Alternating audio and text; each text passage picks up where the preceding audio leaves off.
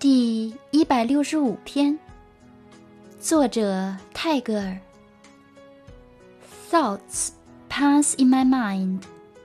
like flocks of ducks in the sky i hear the voice of their wings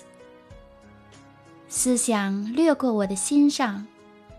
如一群野鸭飞过天空我听见它们故意之声了